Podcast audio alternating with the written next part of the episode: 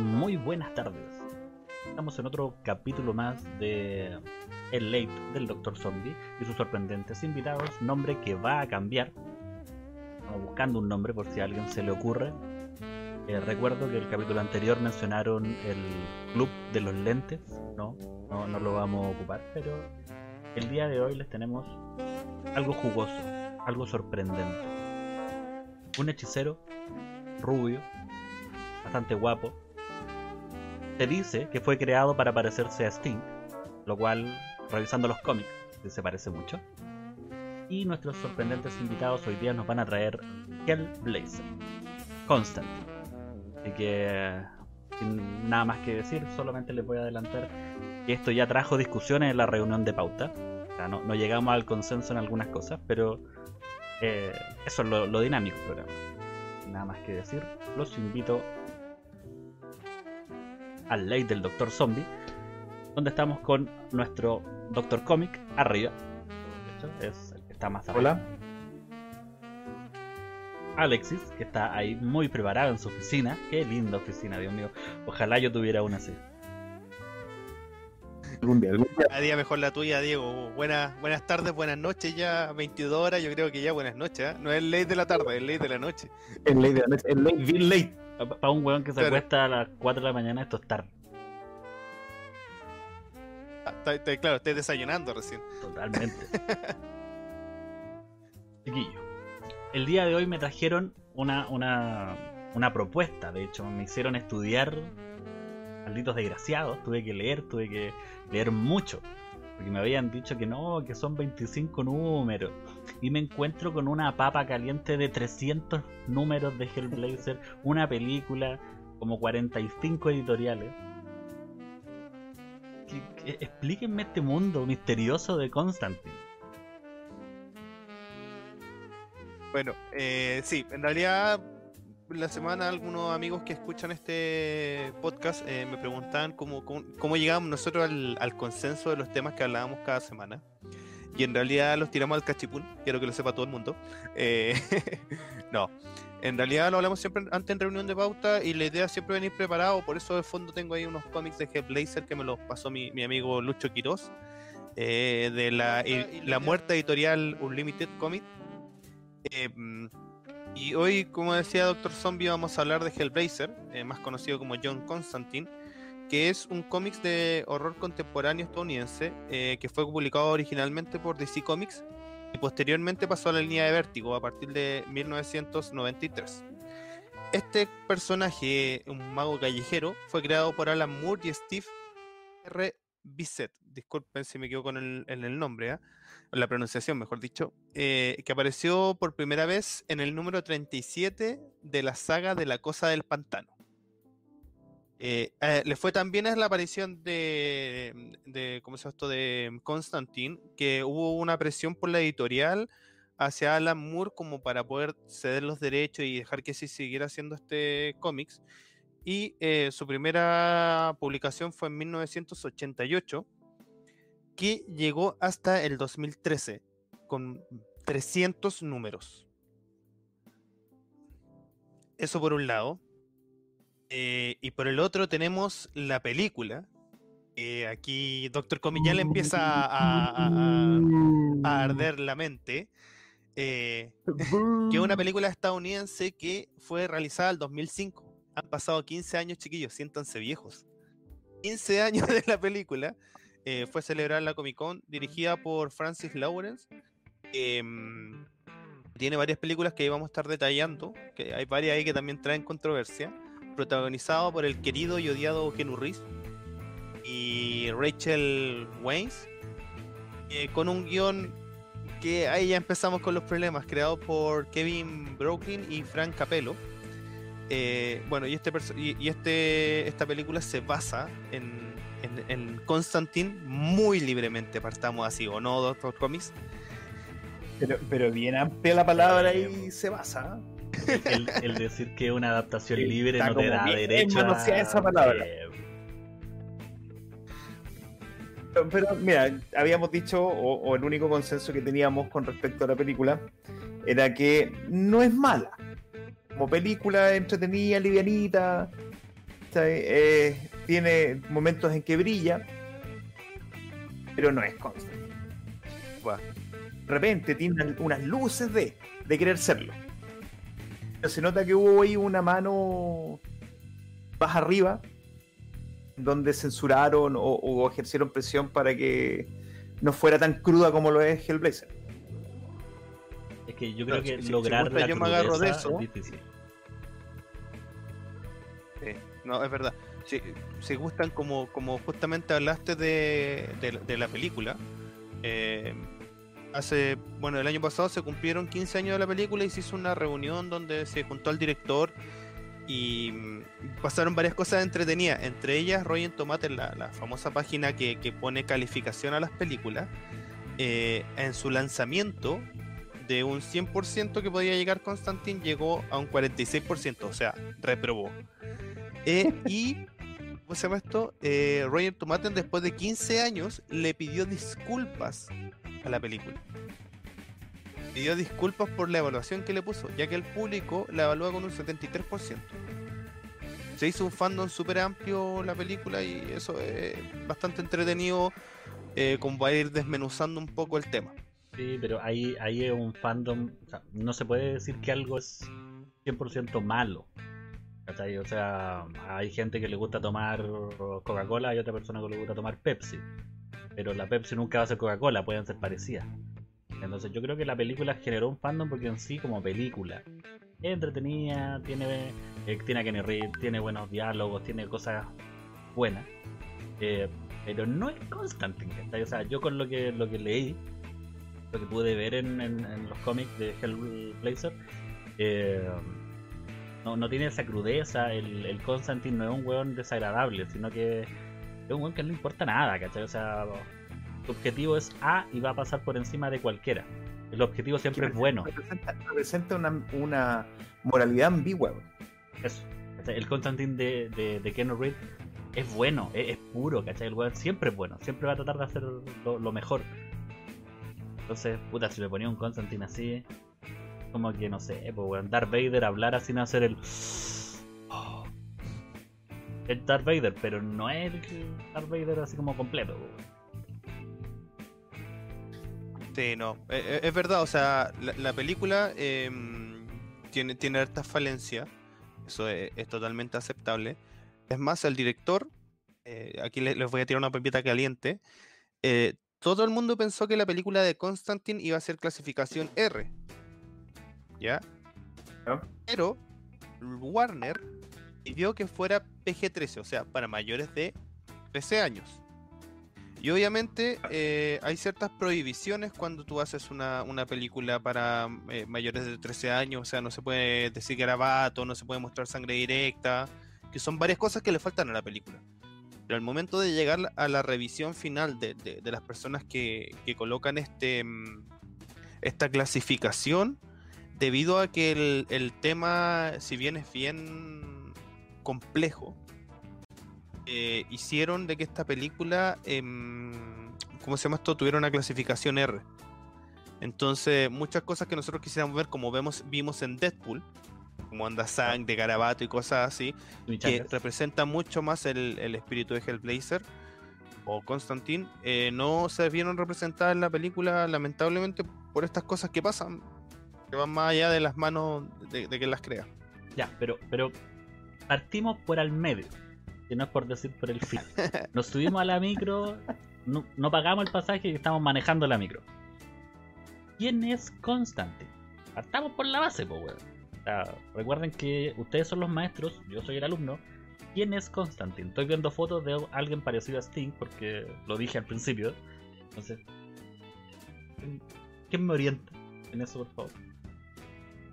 Constantine. Esta- yo creo que de aquí parte mi crítica contra tu película, Gremio Ale. Del inicio. británico. Eh, sí, Partamos- pa- pa- pa- paréntesis, paréntesis. Este es en el único programa que se puede fumar porque es. em, ¿Cómo se llama esto? Eh, es un homenaje al personaje de Con- Constantine. Ah, el, el- el alcohol también. El- Claro. el- claro. todo, todo, todo. La corbatina roja. Constantine es, es un, personaje británico. Y, en la saga de Hellblazer eh, muestran a este mago de conocimientos extensos en demonología, en ocultismo y en, en todo lo que tiene que ver con las artes oscuras. Eh, hace el bien de una manera controversial. Es capaz de sacrificar a, gente que está a su lado, eh, de repente hacer la vista gorda contra, contra algunos problemas.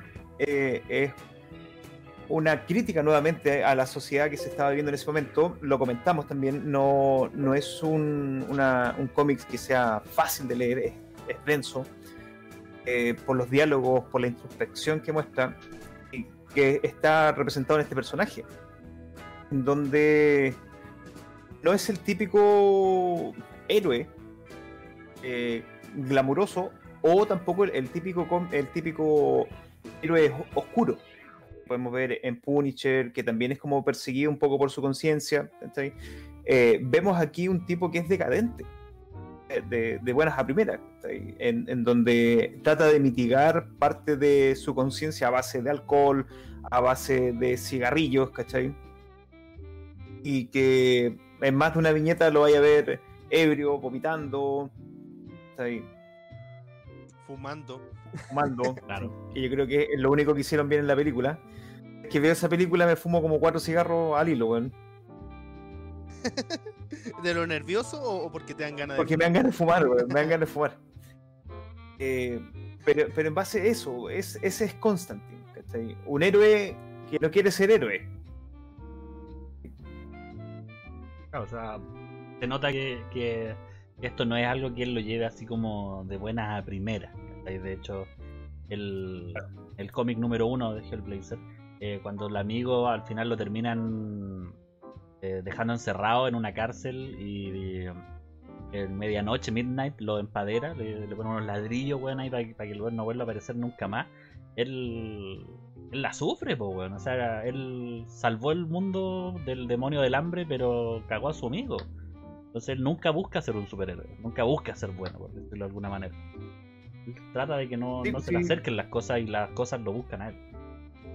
De hecho, en ese mismo número que es el, el uno de Hellblazer, eh, tú puedes ver cómo es, es perseguido por eh, fantasmas, que son de Sí. sus compañeros. Uno- unos que personajes son de sus- blancos, por si alguien lo leyó Claro. o no lo cachó. claro. Gasparín, que- ¿eres tú? que son los son sus compañeros, por así decirlo, que han muerto por culpa directa o indirecta de, de Constantine. De hecho, cuando tú vas leyendo los otros números, te, te explican quién es Emma. Es esta mujer que lo acompaña a él, porque era un amor de él y que muere también por lo mismo. Bueno, y Y no, igual, la- la- la- el, perdón, el cómics en ese sentido eh, es mucho más profundo, como decía Doctor Comics. em, no es un cómic fácil de leer. Si la semana pasada hablamos de Watchmen, que, era una novela gráfica onda bien pesada, eh, Constantine es como un Watchmen continuo. O sea, su- en sus 300 números eh, es mucho texto, mucho pensamiento del personaje. O sea, se habla mucho de- desde su mente de las situaciones que están pasando. Eh, eso lo hace ser un, desgraciado, por no decir otra palabra. Eh, lo cual eh, es entretenido. Es, entretenido ver cómo este personaje que sabe que existe un, un- infierno, sabe que existe un cielo, que existen personas que están entre el cielo y el infierno, que tratan de, llevar a la gente hacia sus esquinas o, o tratan de, de aconsejarlos de que hagan cosas malas o cosas buenas. Y, y ver todo ese desarrollo y ver que este personaje a la vez tiene muchos traumas por onda poder ver este mundo. No es para. No, no todos lo vemos, sino que él lo puede ver, él lo puede sentir. Y, y como decía Doctor Comics, es un antihéroe. O sea, eh, por ejemplo, en uno de los primeros números, em, eh, una de las personas como posesionada como por, por la guerra de Vietnam y él en su pueblo empieza a capturar gente como si fueran vietnamitas. Lo empieza a encerrar y todo y agarra a su mujer y la intenta violar. Constantine es testigo de todo esto, pero como el tipo tiene un arma, dice, yo no me voy a meter acá. O sea, Ah, no, esto no es conmigo. Claro, voy a esperar mi momento a poder hacer algo, pero pucha, lo siento, eh, no te voy a salvar. O sea, no es un Superman, no es un Batman que, que no sé, estarían dispuestos a morir o a recibir la bala por la persona que quieran defender. Eso es Sí, bastante sí, de hecho, el, el personaje de repente está descrito como un adicto a la adrenalina. Que parte, que parte de, de su búsqueda o, no es heroica, sino que para satisfacer su necesidad de, este, de esta sensación de casi, casi suicida. ¿Sí? Y, y que está con los matices de heroísmo que se le da de repente por casualidad. Pero, Claro. pero siempre está acompañado con, con su ironía, con su sarcasmo, ¿cachai? Que es muy clásico de él. Que estuvo totalmente ausente en la película. Eh, Sí, de hecho. donde hay- de hecho, hay, hay un capítulo, el, el Rey de los Vampiros creo que se llama, donde asesinan a un personaje que estaba durmiendo al lado de Constantine. Y que le preguntan, ¿él era tu amigo? Y él contesta, tiene que serlo porque está muerto. Sí. Que es lo que te decía antes, los personajes que rodean a Constantine normalmente sufren directa o indirectamente. O sea, él es como Candy. Sí, en, en eso totalmente de acuerdo. Él es como Candy. ¿Como quién? Sí, sí, yo creo que Candy, Candy es la, la inspiración de Hellblazer. Para los niños que no nos está, para los niños que nos están escuchando, eh, A los millennials, acaba no de caerse el carnet, No digas niño, se, se acaba de caer el Se carnet, escuchó así. Eh, sí, un golpe seco en el piso. Es más, todavía está tratando de sacarlo de la tierra, que quedó hasta enterrado el carnet después de ese comentario. Cuando la, la vida era bonita, cuando uno se juntaba a ver el club de los tigritos, weón. No, no se juntaba ahí con el celular. Malditos millennials. Cuando los niños tenían vida. Ah, no estaban detrás de ese celular todo el día, salían a jugar, sabían lo que era la tierra. Cuando me retaban porque, porque no estaba en la casa y, y salía mucho, weón. Y ahora tengo que retar a mi hijo para que salga de la mira, casa. sí- Dato rojo, Siete de viejo fue la fue publicado el 75 al 79 Candy y fue, fue emitida del 76 al 79. No, bueno, pero, pero no desviemos el tema. Eso es súper eh, es súper Sí. importante, eso que, que decía Doctor Comics, que eh, la película pierde mucho en su esencia. eh, o sea, de partida Constantine es rubio. Keanu Reeves no es, no es rubio. Constantine tiene una eh, chaqueta, como podemos ver en las fotografías que están apareciendo, una chaqueta amarilla. Nunca tiene esa chaqueta amarilla, tiene como un Giorgio Armani puesto, así como un, traje Keanu Reeves. Eh, y lo otro que a mí también me molestó mucho en la película, debo decirlo, pero insisto, yo encuentro que es una buena película para alguien que nunca ha leído Constantine. Cuando tú la lees y piensas que vas a ver una película de Constantine, estás equivocado. Algo que me cargó mucho, Claro. y, y es lo mismo que, que hemos hablado de Mulan en su momento, no, no sé si directamente en el programa, pero sí lo hemos hablado con, con Diego, em, con Doctor Zombie, perdón, fuera de, de- del- de la pantalla, es que se, Constantine en la película se presenta casi como un- el mejor de los hechiceros de la historia. Onda, es capaz de exorcizar, de matar, onda casi e, es un Matrix pero con demonios. Eh, versus en, la, en el cómics que de verdad este tipo, si bien conoce la arte oscura, si bien onda, mm, em, como bien digo, ti- tiene conocimientos del tema, no es un tipo seco, no es el mejor, no es el que más sabe, sino que él está en esta ambivalencia entre, la, entre el, el- el cielo y el infierno y trata de hacer su mejor esfuerzo, pero no es onda la persona más capacitada, o sea, en los primeros números se ve el tipo tiene que arrancar, onda como sal de acá cuando se enfrenta contra el señor de las moscas, tiene que arrancar porque no es capaz de vencerlo él. O sea, onda, el primer villano que le aparece ya no lo puede vencer. Tiene que recurrir Claro, tiene onda, a Midnight. Papá Midnight. Sí, que, que siento que es una buena representación en la película. Creo que es el único personaje que se salva así como representado en la película. Sí, claro. Claro que Y lo de hecho hacen un guiño en la película. Hacen un guiño a la película el número uno. Es la silla. Sí, de hecho también la vi y La, la si- la silla eléctrica. Ahí sale descrito como lo dice el, el Papa Midnight de la película. Es es la silla eléctrica de Sing Sing, en donde 200 almas han pasado por aquí. Bueno, en el cómic dice 300, pero se quedaron cortos para variar. no, es que es Sí, para la regulación, para que no se vea tan fuerte. Claro, para la media. claro. Sí. Pero, pero sí, yo, cre- yo creo que el, el único personaje que está como fiel un poco en, en personaje es Papa Midnight. Porque en carácter tampoco es él. No, porque No. el Papa Midnight es un weón malo. O sea, no es malo, pero alévolo. De que hace las cosas con un. con un. Tú Un que interés. sabes, voy a ¿Con un ganar. En la película él es el papá Claro. que. O sea, el papa que le dijo que no a ambos lados. Quedó neutral. No, pues el otro se quedó neutral, pero para venderla a los dos lados, una cosa así. Para ganar. Sí, claro, pues es, es como el, el- el dealer de armas que le vende para los dos lados por lo mismo, para ganar por ambos lados. No soy amigo de nadie, pero tampoco no- enemigo de nadie. Claro, no soy amigo de nadie. no pero es a Suiza, es Estados Unidos. Bueno, eh, ti- tiraron una talla en la película contra Suiza. Mientras tú te crees Suiza, eh, se están matando como locos de un lado y el otro. No, no hablen mal de esos bellos países que han generado toda su política a base de vender armas a otros países. como- debe ser. La Ese- guerra ese fuera de su casa. el camino. Oye, sí, oye, y, y- y un punto que se nos estaba olvidando que es bastante importante. Yo sé, yo sé que tenemos esta controversia entre eh, la película y el cómics. Hablemos de algo que se hizo súper bien, solamente duró una temporada. La serie. Sí, sí, sí. Matt Ryan, eh, el actor que protagoniza la serie Constantine. Es Constantine. Es Constantine. Constantine. De hecho, de hecho, él coloca la voz en las adaptaciones de las series animadas.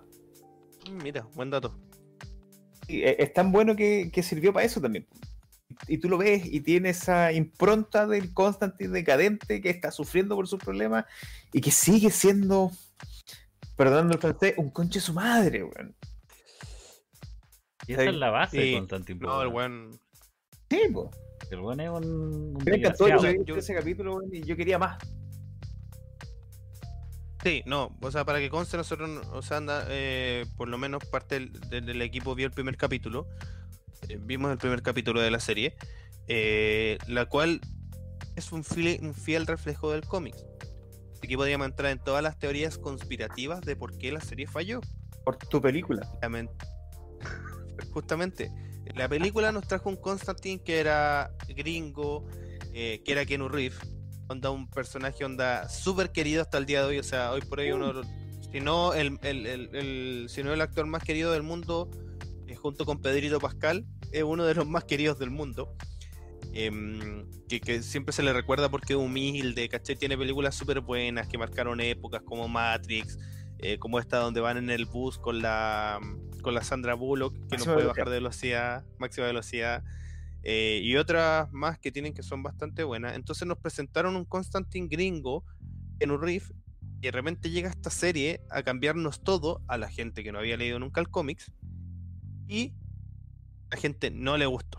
¿Te acuerdas Sí, la, yo- primera parte que te dije yo, lo del tema del fandom? Que tú me dijiste que, que la, la que había subido la nota, Tomate, le había pedido las disculpas y todo. El fandom que se creó no se creó para Constantine, porque si no, eh, hubieran entendido que la serie era más Constantine que la película. Por lo tanto, las disculpas de Tomate o, o de esta página las encuentro totalmente irrelevantes.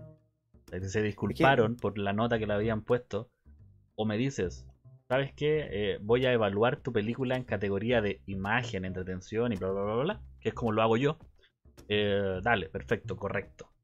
Pero si hago una evaluación diciéndote, oye, Constantine no era británico, ya. A la casa. Raus.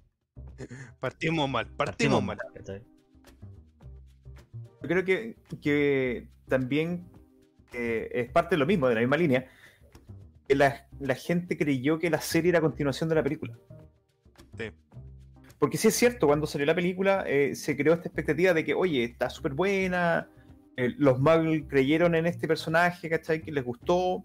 Entonces cuando, oye, van a sacar dentro, dentro de, ese, de ese universe Hermione, ¿eres tú? de este universe ¿cachai? de series, eh, Constantine dijeron, oye, van a continuar entonces con la misma línea, tal vez aparezca Keanu Reeves por ahí, ¿cachai? Se toparon con este personaje que era opuesto. Eh, Oye, las cosas claras, aunque se ve un personaje que está atormentado por sus capacidades, sigue siendo el niño bonito, sigue siendo el, el, el heroico. Está ahí. El simpático, el buena onda. Keanu Reeves, onda, no, Reeves actúa, actúa de Keanu Reeves. O sea, no es un, un actor que tenga una capacidad actoral. Eh, es como.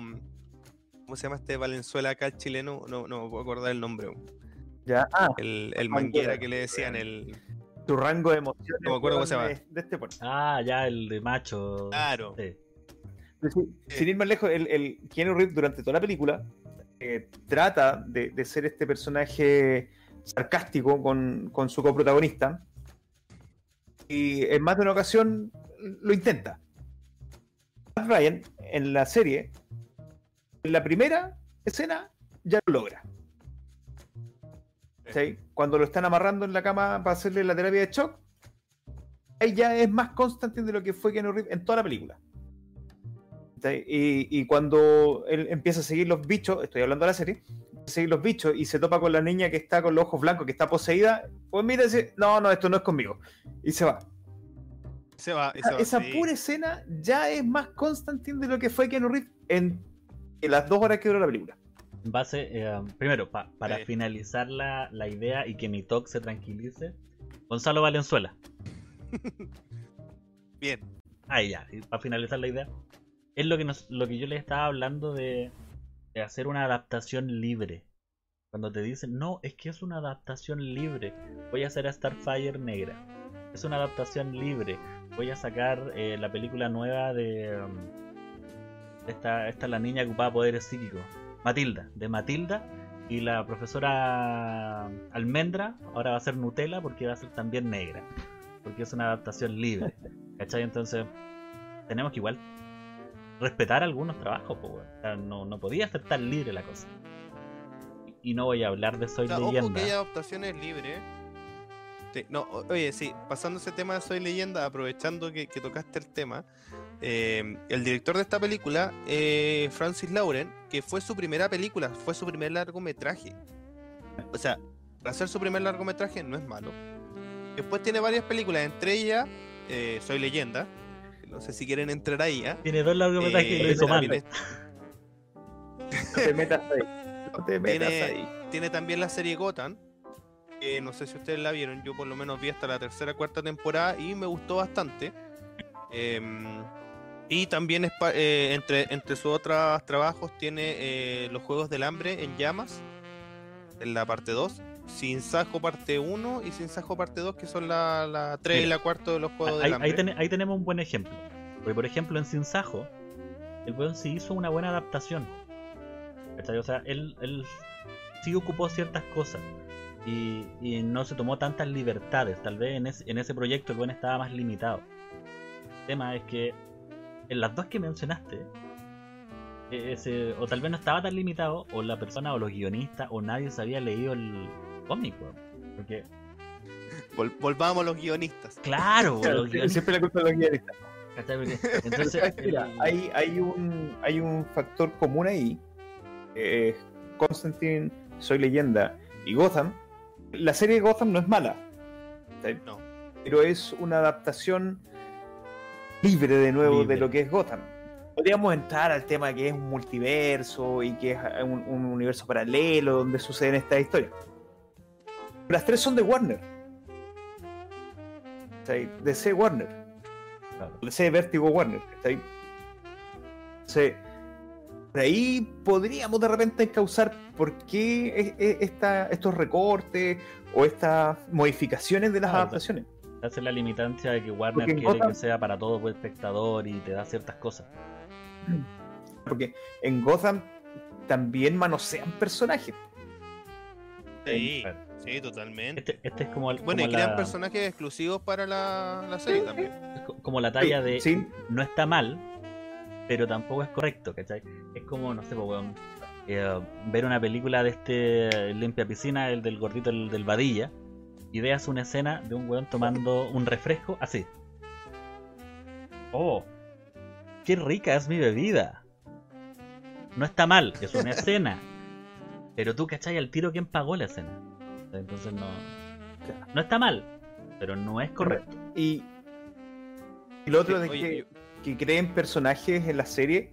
Eh, existen casos en donde en series han aparecido personajes que son tan buenos que son llevados de- a, a los cómics. Eh, como por ejemplo Harley Quinn. Harley Quinn es, nace en la serie animada. Sí. Mad Love. En el capítulo Mad Love aparece y fue tan bien recibido por la crítica que después se, se integró a la serie habitual de los cómics. Entonces, no- Sí. Por ese lado no, no tengo ningún problema en que creen personajes que tengan que ver con la historia y que aporten a la historia.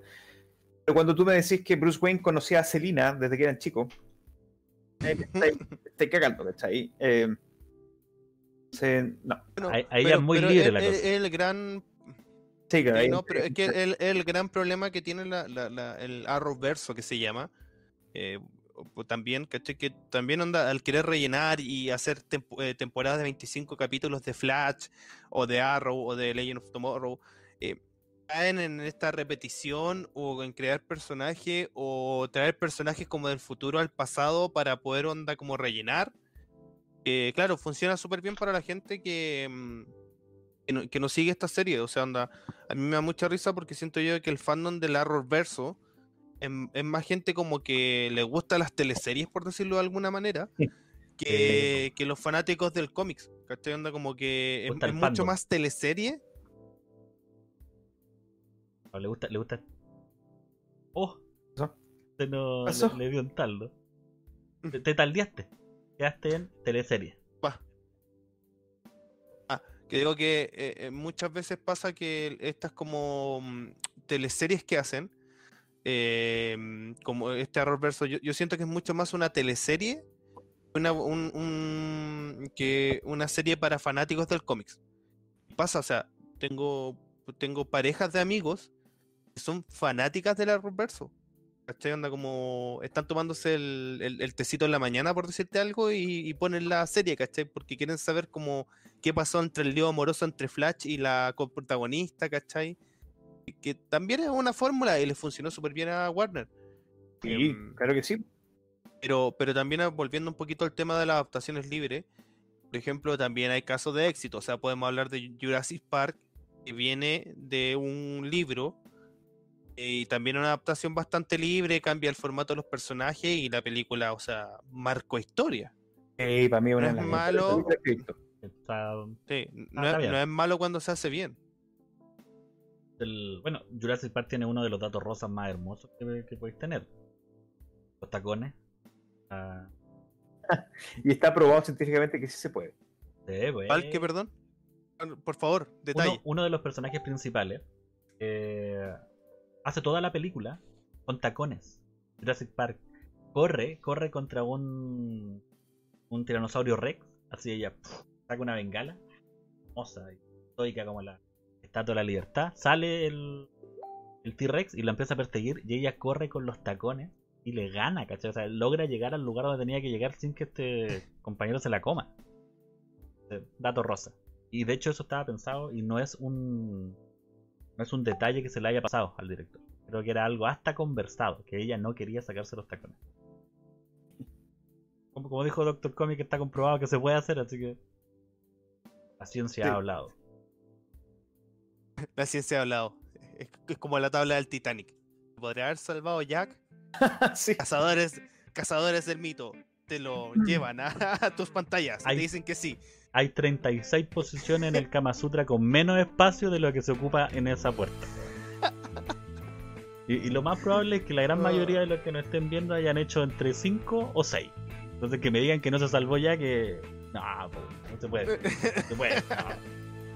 No, bueno, bueno, nos descarrilamos un poco, pero volviendo al tema, eh, Constantine es una serie, o sea, perdón, la- serie eh, le fue muy mal en, en, ¿cómo se llama esto? En rating. Eh, era una plataforma, bueno, Warner, eh, ¿cómo se llama esto? Eh, le- le- como le fue tan mal a la serie, y más encima para poder hacer una segunda temporada, porque se veía que el- por lo menos en el primer capítulo se ve que la serie tiene una factura, sí, es una serie de televisión y a mí eso me molestó un poco a ratos, que se nota mucho que es una serie de televisión. Eh, Me molesta como estas transiciones de repente medias largas, así como que en- en una puerta, ¿cachai? Van caminando, me, me choca un poquito. Pero, pero ¿cómo se llama esto? Eh, si bien tiene una factura súper buena, es súper inteligente, ¿cachai? Anda, teniendo los medios limitados que tiene, logran hacer algo súper bueno. Y yo creo que si Hellblazer hubiera sido realizada por Netflix, Amazon Prime o Disney Plus en este momento, que son la- las que más la- las que mandan, eh, bueno, tendríamos muchas temporadas. Yo creo que no le prestaron mucha ropa y, y yo creo que no el presupuesto no alcanzó para tanto. Aunque volviendo, volviendo a lo que tú decías en un inicio, el eh, todo el Arrowverse tiene esta sensación de ser una, una serie televisiva, porque como decís tú, es una es la teleserie para los que gustan del cómic o, o que conocen un poquito y quieren y quieren seguir, no quieren leer, pero quieren ver la tele, está, muy hecho a eso, a ese ritmo. Yo creo que eso es, eso es importante, el ritmo de serie televisión, donde están los clichés de los cliffhanger, que es lo que te dejan agarrado para la próxima temporada, ¿cachai? Eh, eh, oye, todo va bien y hay algo que corta y que te deja tenso. con Hellblazer, o que sí, con, con la serie Constantine, fue aún de menos presupuesto. Tiene Claro. buenos efectos, a mí me gusta. Tiene buenos efectos que está ahí dentro de su simpleza. Y. Pero sí, sí, se, se vio como de repente media. Media, Media pobre. media pobre, que no, no terminaste la idea. media pobre. Sí, media pobre, media chaya. O sea, tam- tampoco No, sí, eh, entendamos que el 100% de los efectos visuales te generan un algo de calidad. El, el cine slasher generó todo un mundo que, que estamos aprovechando Mm. ahora los, los seguidores de los juegos o de películas a costo cero. O sea, este es el cine más barato que hay. Ni siquiera los actores eran conocidos. O sea, muy pocos actores del cine slasher eh, salieron adelante. Pero, poco presupuesto, grandes películas. ¿ya? Sí, no, existen varias así. onda. La puedes hacer una película con un tomate que asesina gente. Sí, claro. Eran tomates de verdad. Y con eso lo. En la 1 eran tomates de verdad. Tiraban tomates en la escena y era eso. No había efecto especial en eso. Había una persona con una caja de tomates y los tiraba. Recién en la Dando 2, tomatazos, sí. creo que sí, recién en la 2 cuando sale el, el profesor y, y sale este tipo de elenco completo, que es el que después se traspasa a los monitos animados. Ahí recién Ya, sí. utilizaron una cierta suerte de, de efectos especiales que es el estilo Mape, pero, pero nada más. El estilo Mapper. Pero Da- dato. Ni siquiera alcanza como dato rosa, así, es como, de carnet. es como dato café. No, cualquier weón que le guste el cine clase E y no haya visto el ataque de los tomates asesinos, eh, no sé de qué estamos hablando. No, no, no hay un. La weá es como clase número uno. Yo llego a dar clase en alguna universidad sobre cine. El cabro chico no ha visto los tomates asesinos, se puede retirar. Por favor, salga Sí, de la claro. sala. Ves que sus cosas y se me va. Señor Echeñique, fuera. va- va- vamos de vuelta. Nos estamos descarrilando mucho porque hoy día no soy yo el que está carrilando. Sí. Eh, sí, no, es que, mm, es que, bueno, pues hay tantas cosas de que hablar, hay, hay tantas cosas que, que son entretenidas en este mundo del cómics, del, del cine. Eh, bueno, y si de repente nos perdemos, pedimos las disculpas del caso. A- aprovechando este momento de pausa, vamos a mandar saludos a la gente que nos está viendo por, em, por YouTube. eh, YouTube. Eh, un saludo a Sergio Acuña que nos propone el nombre del Club de los Tegritos. ¿ah? Eh, también a Sea Córdoba, eh, Sebastián Córdoba, un, un amigo muy querido por nosotros. Eh, también Valeria Benítez, un, un beso a la, a la distancia, hace mucho que no te veo. Eh, también a Luis el Luis sí, Quiroz. Luchito Quiroz, que Sí, fue Lu- quien me prestó los cómics que están de, de fondo. Ahí estuvimos hablando un poquito de las películas hoy día junto a un cigarrillo. Eh, siempre se agradecen los datos de Luchito ahí eh, que, que- que- que ayudan a, a formar este programa. Bueno, pero lo que pasa es que el día de hoy, lo que más hemos pasado, si bien nos hemos concentrado en, la tónica de, Constantine y Hellblazer, con su mundo oscuro, con toda la temática, en sí la, idea se va expandiendo.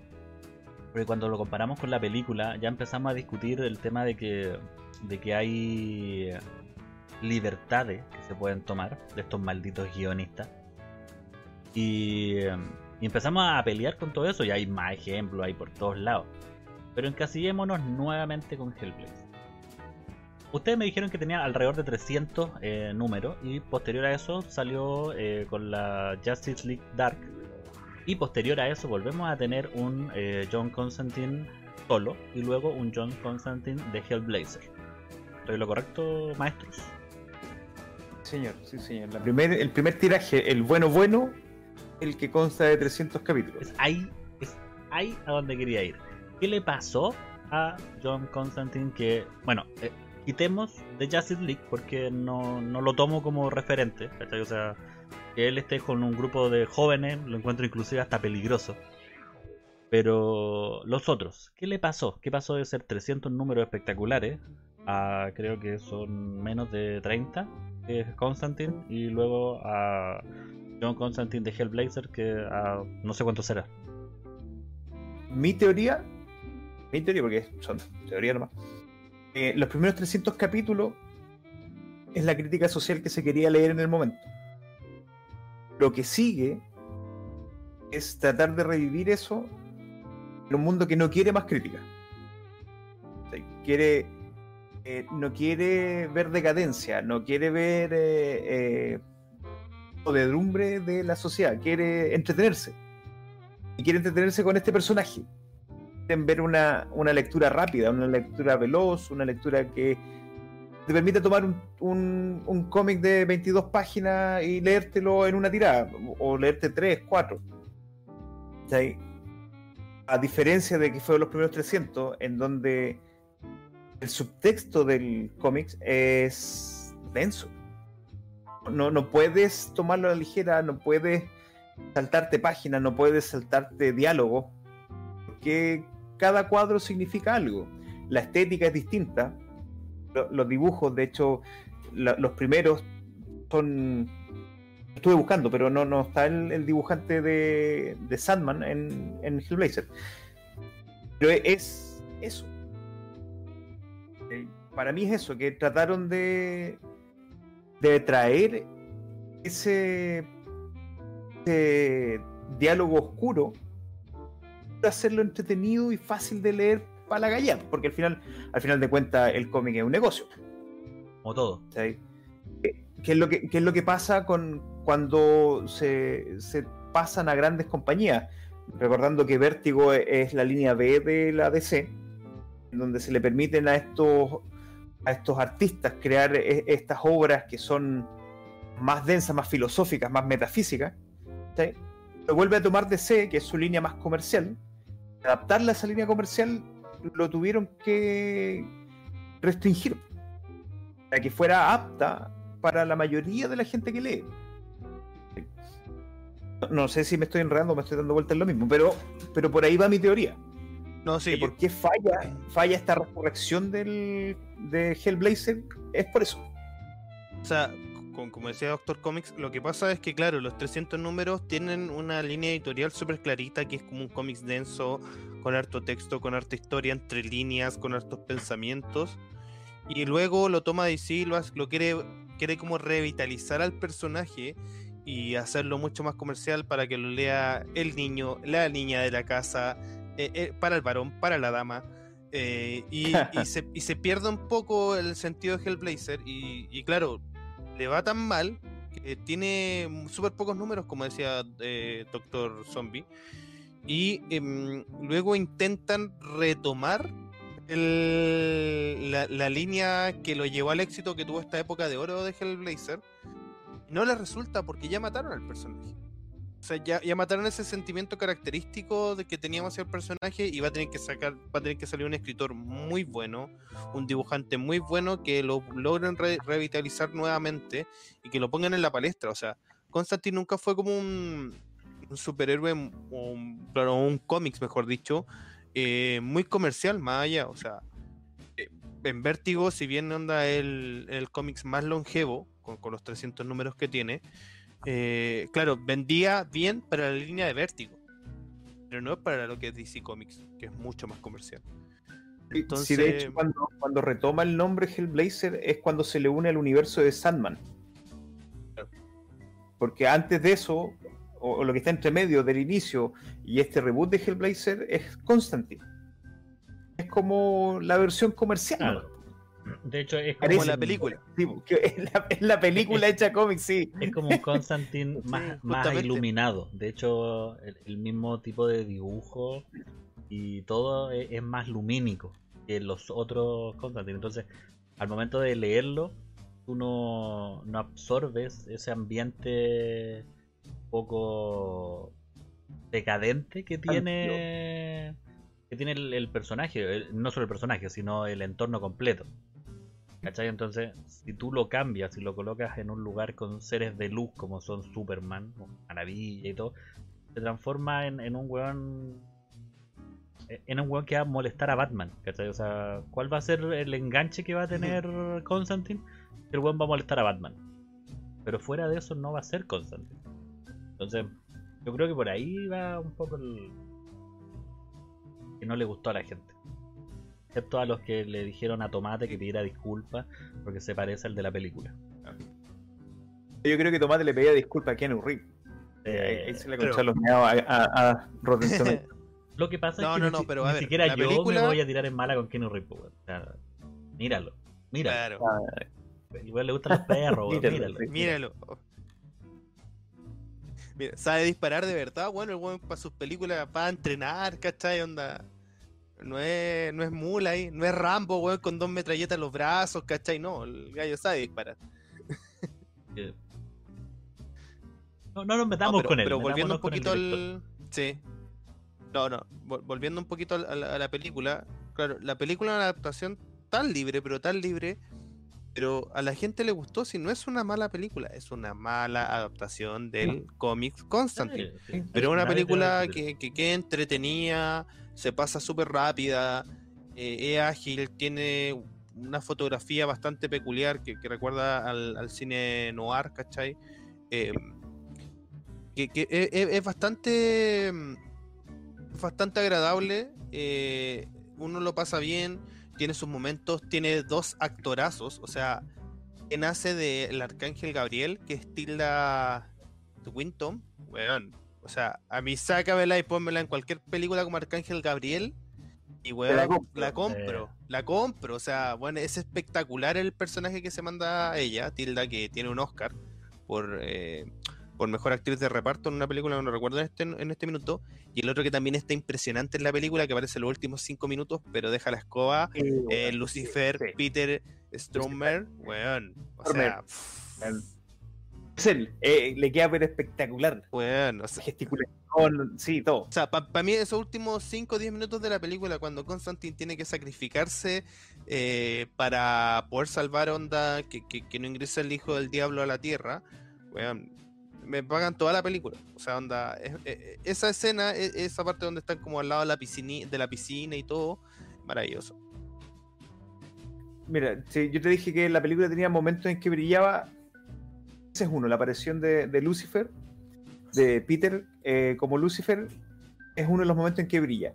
Y otro, en uno de los pocos el- en momentos en que yo veo que es Constantine, es cuando él sube al cielo, Eh, Bueno, es, eh, es Constantine. ustedes dieron ahí sus datos. Yo voy a dar mi, mi dato y voy a dar mi, mi puntito. A Jesse Ramírez, que también actúa en esa película. Actúa en la película Ruina, actúa en la película Constantine. Es el mexicano que tiene la, la daga. ah, ya, perfecto. Saga, sí. Así que le voy a dar mi punto. porque Ustedes se fueron por lo fácil. Actores bacanes, weones que actúan la raja. Puta, Constantine haciendo eso. Actorazo, weón, cuando el weón baja del infierno y se toma el gusto de pegarle una lamía a Kenny Reed, weón. Ojalá me pagaran por hacer eso. Pero. Pero, pero Jesse Ramírez, weón. Jesse Ramírez lo chocó un auto, weón. O sea, y quedó ahí. Yo le doy mi punto, Sí, no. weón. Él merece un Oscar. Ojo, eh, eh, eh, Él merece los No, eh, sí. Oye, otro dato rosa de la película, eh, Peter Stromer s- iba, fue, a- ¿cómo se llama esto? Em, pro- él, iba como a hacer el casting para hacer el papel de Baltasar. este Ya, sí. diablo, eh, que, que Kenu le saca la le saca la madre, por no decir otra palabra. Y que también encuentro notable esa escena, encuentro que ahí también como que se recata un poco Constantine, que onda, te voy a mandar al cielo, que tú no eres cura, Claro, es que no, que yo sí te puedo mandar al cielo, y le empieza a leer la Biblia, y después le dice así como, oye, estúpido, tenés que solicitar la absolución, weón, para que te la den, o sea, no, no te la puedo dar porque yo quiera, ¿cachai? Eh, ese actor, eh, o sea, él iba como, como, eh, ¿cómo se llama esto? Como Baltasar, no iba como el diablo, pero fue tan, puta, es tan buen actor, weón, que déjenlo como diablo y también se la compro completa. Bueno, Em, al final Baltasar se lo lleva Gavin Rossdale, el cantante de Butch. Justamente. Que yo creo que su, su gran su gran aporte es haber sido el esposo de la Gwen Stefani. Ah, un muy buen aporte. El Ah, mejor de los aportes. Sí. Y, y- y también onda para, para poder cerrar un poquito el tema del, del- de la serie para que no se nos pase el, eh, se nos pase. Bueno, la serie fue después de su primera temporada fue cancelada. Em, porque el fandom, el, el verdadero fandom de, de, de Hellraiser em, se esmeró y empezaron a hacer cadenas por Twitter, eh, tratando de hacer peticiones varias como salven a, a, a Constantine de- del, del cómics y le hacen un cameo en Lucifer, en la serie Lucifer, que fue rescata- rescatada por Netflix. Y también lo ingresan a la serie Legend of Tomorrow.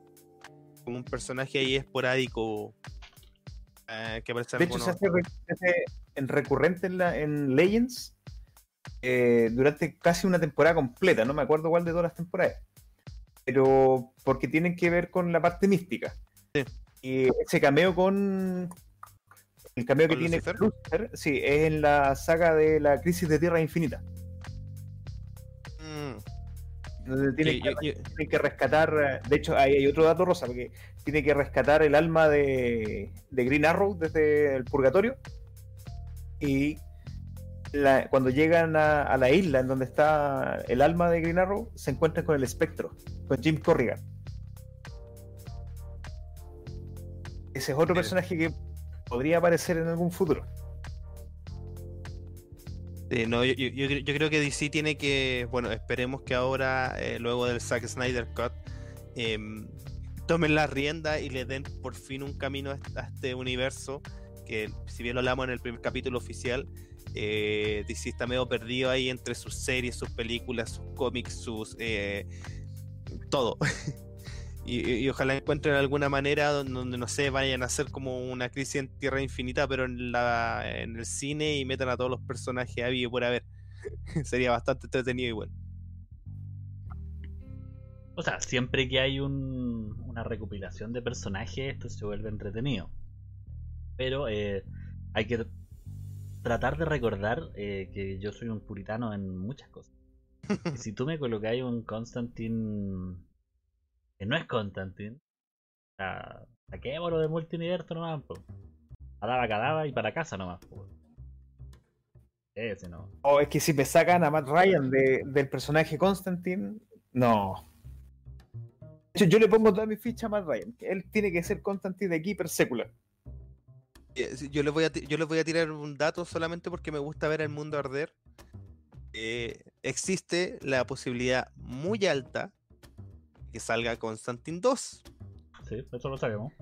Y se, y se piensa, o sea, o, o sea, o sea, eh, hay mm, tira algunos tips, algunas pildoritas de que quieren que aparezca Dios en la segunda temporada. O sea, perdón, en la segunda película. La segunda película. Momento de Morgan Freeman. Ah, puede ser, puede ser. De hecho, en la serie, en la, en la serie Lucifer ya aparece Dios en la última temporada. O sea, Ah, El tremendo spoiler porque es el último capítulo de la temporada. en, en alguna y, parte de mi y también cuerpo, el Dios de negro. en alguna parte de mi cuerpo cómo? cuando hablan de Dios, yo me imagino a Morgan Freeman, así que lo encuentro súper natural. De, de hecho, Sí, claro. cuando miro al cielo y hablo con el ente imaginario de, de preferencia, es Morgan Freeman. Vishnu, Y siempre es Morgan la Freeman. weá que sea, Morgan Freeman. Morgan Freeman. Sí, totalmente. Cuando hablo Morgan para Freeman abajo, ahí es- es Morgan. Freeman de, de Toga, Morgan Freeman de, de. Virgen. Como sea, Morgan Freeman. Yo le tapo un ojo y le pongo una lanza y es Morgan Freeman igual. Que algo tiene ese hombre. Morgan Freeman All Father. Sí, Sí, pues, nada, nada más que decir. Pero lo que digo yo es que Matt Ryan debe seguir siendo dentro del, del- tal vez no la versión cinematográfica, sino que la versión serie, eh, seguir siendo Constantine y en, la, en las series animadas también, como fue Conroy para Batman. No, sé si ahí los dejo colgados, porque Kevin Conroy es la voz que escuchamos para Batman en la serie animada, en las series animadas actuales e incluso en los juegos de video. Eh, si, si- si nos, si nos vamos a meter con la, mm, con la serie animada de Batman, yo quiero mandar un saludo. Yo sé que nos ve. ah, todos los días lunes él está sentado ahí. Mark Hamill, te amo. Eh, Ah, eh, Hablamos por bueno, teléfono el hace mejor poco. Joker de la historia.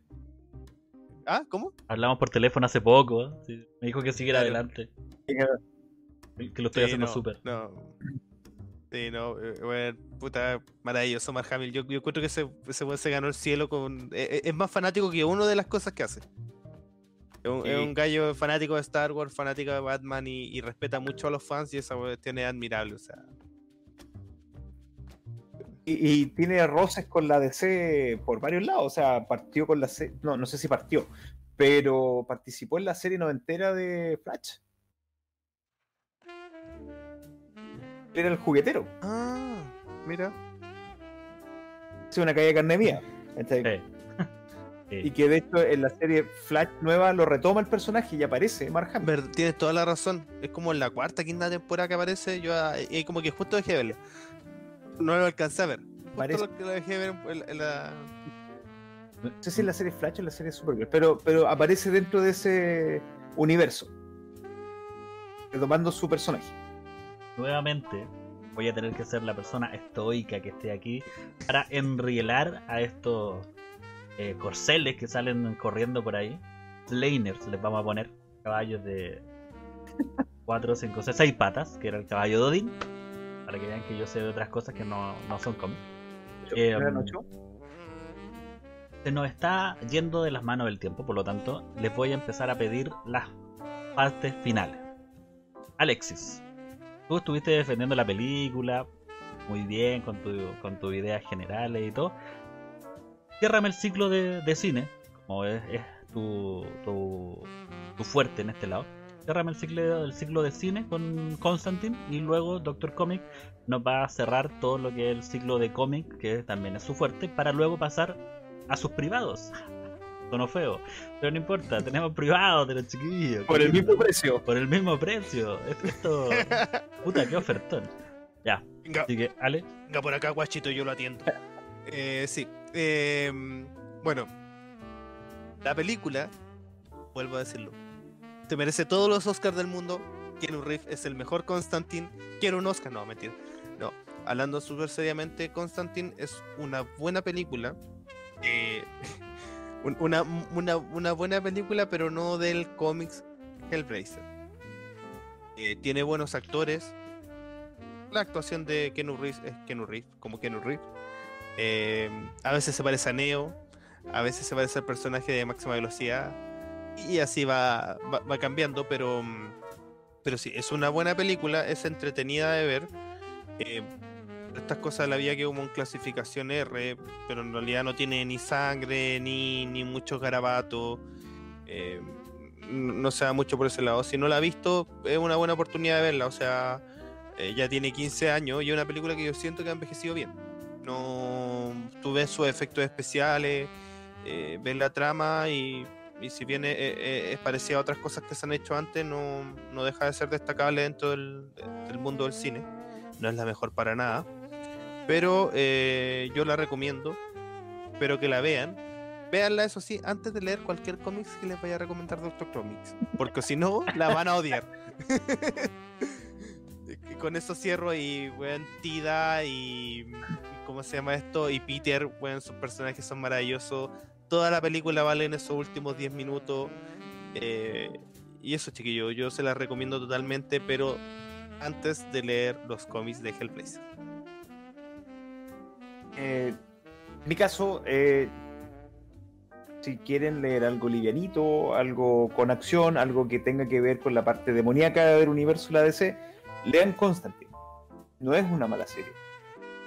Pero si quieren leer algo más profundo, con viñetas que tienen otro tinte, en donde incluso la viñeta borrosa te tiene algo que entregar, lean Hellblazer.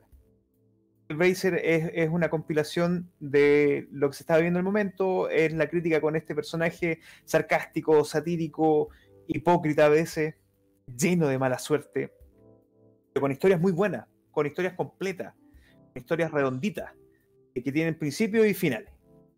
Eh, es muy rico de leer, es denso, pero no te cansa, eso es lo bueno. Puedes leer uno, dos, tres, cuatro, y te vaya a demorar su rato leyéndolo, pero no te cansa, no te aburre. Hellblazer está lleno de, de tabú, lleno de, de iconos que son muy ricos de leer y que no se leen muy a menudo. Siempre y cuando no te vayas en la línea de, de esta editorial. Eh, pero como decía el Alexi, eh, vean la película, pero tápense con, esa, ese héroe luminoso que es Kenny Reeves. Después lean Hellblazer. Después, después hagan la lectura y hagan ustedes mismos este contrapunto para que vean por qué nosotros nos reímos tanto con esta comparación. Perfecto. Me, fascina cómo lo- los maestros logran hablar y poder comprimir toda la información de 300 capítulos en pocos segundos para ilustrar a este pobre weón que está aquí sentado escuchándolo, weón. Eso es lo principal. Porque ya me ha pasado varias sí, veces. es más, este programa no es, no- no- este programa no es para usted, es para que Doctor Zombie aprenda un poco. Totalmente, weón, sí. Bueno, yo, yo llegué aquí, yo llegué al casting y me dijeron necesitamos un weón que hable weá. Aquí, presente. Y, y te vamos a poner con dos cabros que saben mucho. Ah, puta, como en el colegio, porque me pusieron ahí al lado de dos cabros que saben mucho y pasé cuarto medio. Pero, pero, weón, he aprendido una barbaridad, weón, que me fascina esa parte. Pero, como todo en la vida, se paga. Ale, es hora de tu privado. Es hora de que pagues, perra, a bailar.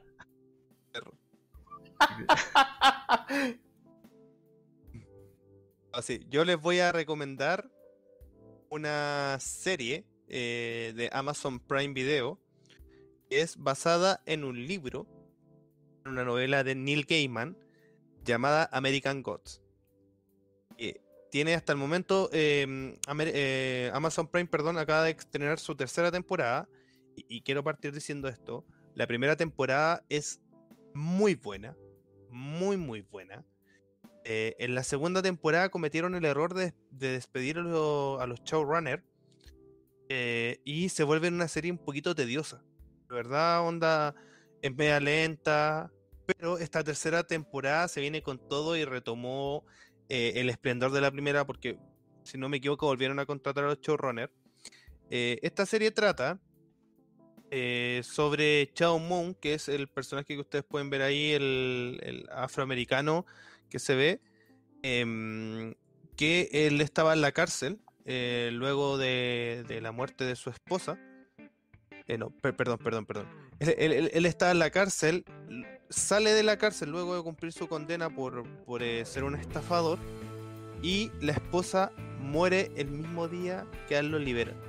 Y él ya sin un destino en su vida se encuentra con un hombre extraño llamado Mr. Wednesday, que es miércoles en inglés, que después de unos capítulos, voy a hacer un mini spoiler, eh, se entera de que es Odín, el dios Odín. Wednesday, que es miércoles, es el día de Odín. Y esta serie trata del conflicto entre los viejos dioses y los grandes dioses en Estados Unidos. ¿Cómo es esto? Todas las personas eh, que vienen, vinieron de distintas partes del mundo hacia Estados Unidos trajeron a sus dioses. Por ejemplo, los vikingos trajeron a Odín, o mejor dicho, los nórdicos trajeron a Odín. Y eh, este, este, este dios se materializa en una persona y tiene poderes y es fuerte mientras las personas sigan creyendo en él. Entonces existen estos viejos dioses que son como, no sé, Anubis, que todos son personas que, que han ido perdiendo poderes a través del tiempo y se enfrentan a los nuevos dioses, al dios del internet, al dios de la globalización, al dios de la televisión, em, porque los quieren destronar, los quieren hacer desaparecer. Y en medio de todo esto está el personaje Chao Mou, que eh, va viendo esta historia, onda que no entiende nada, que, empieza a descubrir este mundo oculto eh, eh, que está entre medio de las personas. Y es maravillosa, sobre todo el libro es maravilloso porque Neil Gaiman hace un trabajo de chino, busca, mm, ¿cómo se llama esto? Busca dioses mm, antiguos, de civilizaciones antiguas, que, no existe mucha información pero lo hace personaje y cuenta su historia a través de este libro y el conflicto central, que es la guerra entre los viejos dioses comandados por Odín y de los nuevos dioses comandados por el dios de la globalización. Así que se la recomiendo, están las tres temporadas, bueno, el inicio de la tercera temporada en Amazon Prime Video y las dos, las dos primeras temporadas también. Es bastante disfrutable, eh, tiene un, un, nivel de fotografía maravillosa eh, y recorre Estados Unidos eh, de una manera bastante peculiar y va mostrando lugares que no son muy conocidos. Eso por mi parte, chiquillos.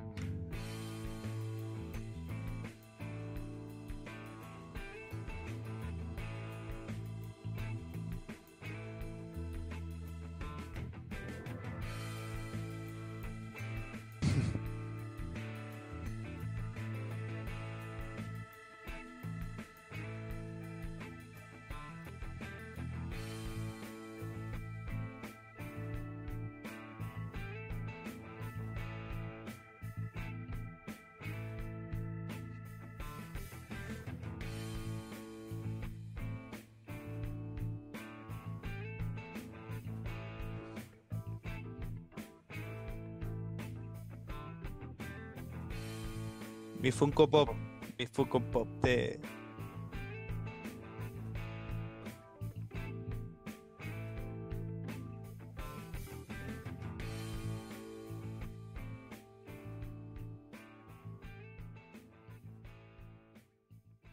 Mr. Manhattan, ¿eres tú?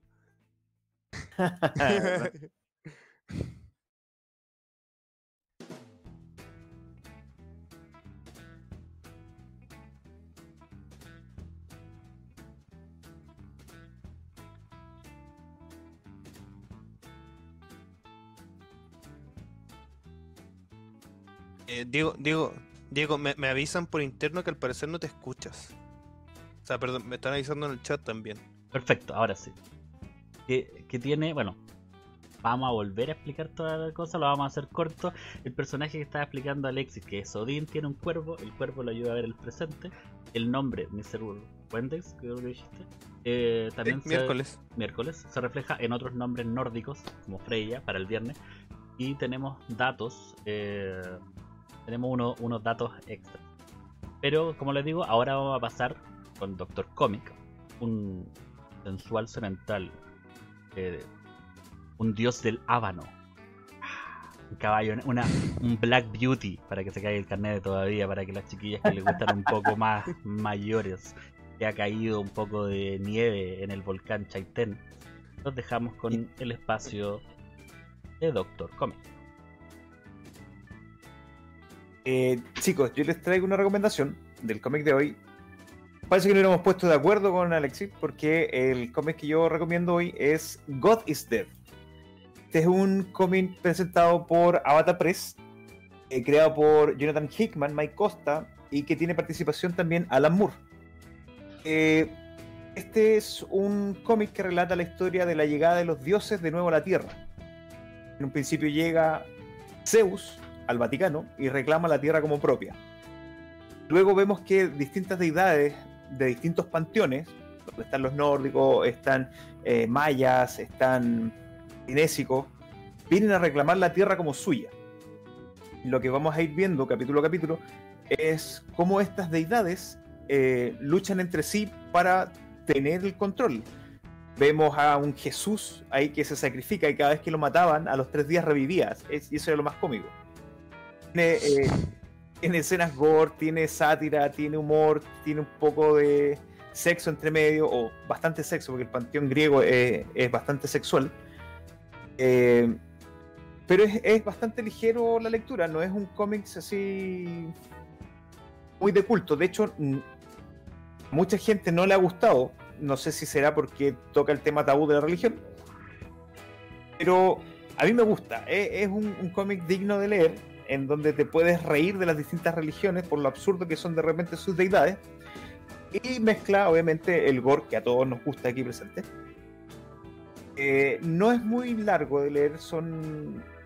Creo que no pasa de los 16 capítulos lo que se ha sacado. Y se los dejo, tiene muy, muy buen arte. A mí me gusta bastante. Perfecto. Bueno, también voy a aprovechar, porque como yo no tengo en espacio, me, me meto en los espacios de los demás. Yo, yo soy un poco más como el chileno promedio, que una vez te lo dije a un, un venezolano cor- corpulento, musculoso, el buen era. tenía músculo hasta en la pera. El buen me miró a mí y yo le dije, mira, yo podría ser un chileno chiquito, gordito, pero yo la hago reír. Y con eso se puede todo. Así que yo voy a meter en todos los bailes de estos chicos.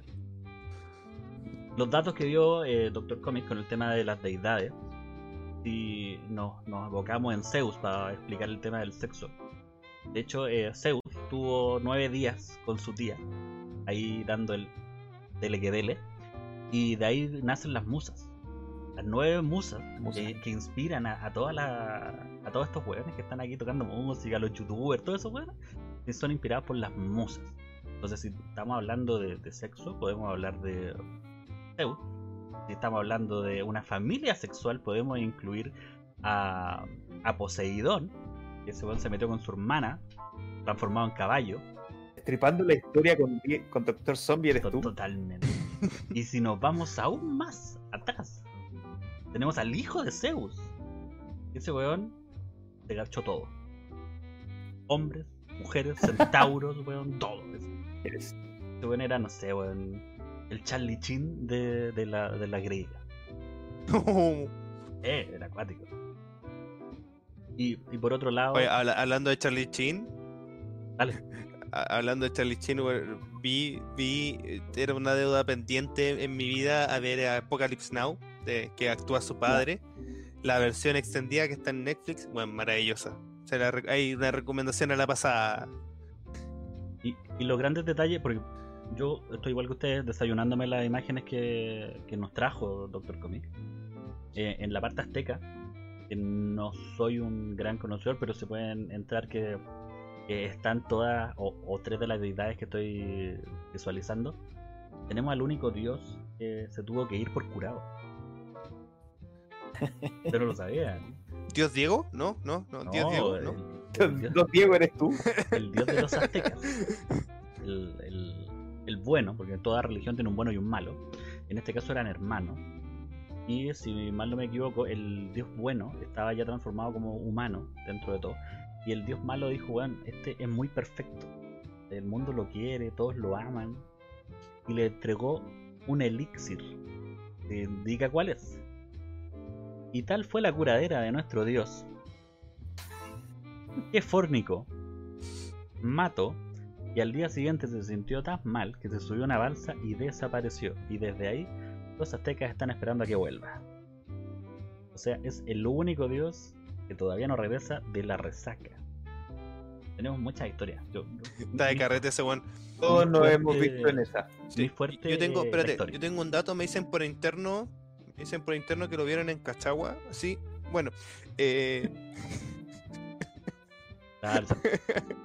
Acepto que lo- los maestros eruditos que tenemos arriba son grandes ponentes del cómic y el cine, pero yo no, no soy tan mal historiador, tengo algunas historias un tanto jocosas que no las vamos a tirar por un programa completo, pero van a ir saliendo así, van a ser pequeños popurris para, para amenizar el día. Así que, bueno, ¿tienen algún saludo, despedida que quieran entregar, profesores? Los que nos acompañan, a los fieles feligreses que tenemos en esta capilla del conocimiento que hemos armado los tres. eh, un saludo grande, que se mantengan atentos siempre. Todos los lunes vamos a estar tratando de entregarles un poquito de lo que nosotros nos gusta y que amamos, que son estas historias de repente retorcidas o que son livianas, de lo mismo, pero que nos ayudan a pasar la vida. Al final es eso. Sí, como, como, como dice bien eh, Doctor Comics, yo eh, no tuve un padre presente en mi vida, pero siempre eh, me quedan las frases de tío Viven. eh, un gran poder conlleva una gran responsabilidad. Gracias a los cómics por haberme enseñado eso. Eh, no, Cuando sea Sí, sí, constituyente, los voy a cagar a todos. claro. Si, no, si bien Doctor Zombie nos trata como eruditos, nosotros, pucha, tratamos de, de buscar la forma de poder entregar el poquito, este grano de conocimiento hacia ustedes para que ustedes después puedan eh, ahondar más si es que les gustaron. Obviamente hay cosas que les van a gustar más, otras que les van a gustar menos, pero es eso, como dijo eh, Doctor Comics, es una capilla del conocimiento y nosotros queremos entregar una información a todos ustedes. Un saludo a todas las personas que nos vieron en este directo, las personas que nos han visto en los programas anteriores. Eh, que cada día sumamos una reproducción más. Yo todas las mañanas pongo play ah, y la dejo corriendo. Eh, en la casa tan chato porque me escuchan todo el día hablar. Si ya no fuera suficiente con verme todo el día. Eh, no, y eso. Un saludo a todos. Muchas gracias por el apoyo y se agradece. Ah, Gracias por, por estar, mis eruditos. Hasta ahora les voy a seguir diciendo. Y. Bueno, yo me voy a tomar la libertad también de dar las gracias a todas las personas. Esto- Juan Carlos está indicando que estamos haciendo un muy buen trabajo, hay que seguir adelante. Más que nada también agradecer a, a todos los que nos han apoyado en, en este tema. Valeria Benítez que nos apoyó salvándonos de, algunas muy malas ideas el otro día en, en reunión de pauta.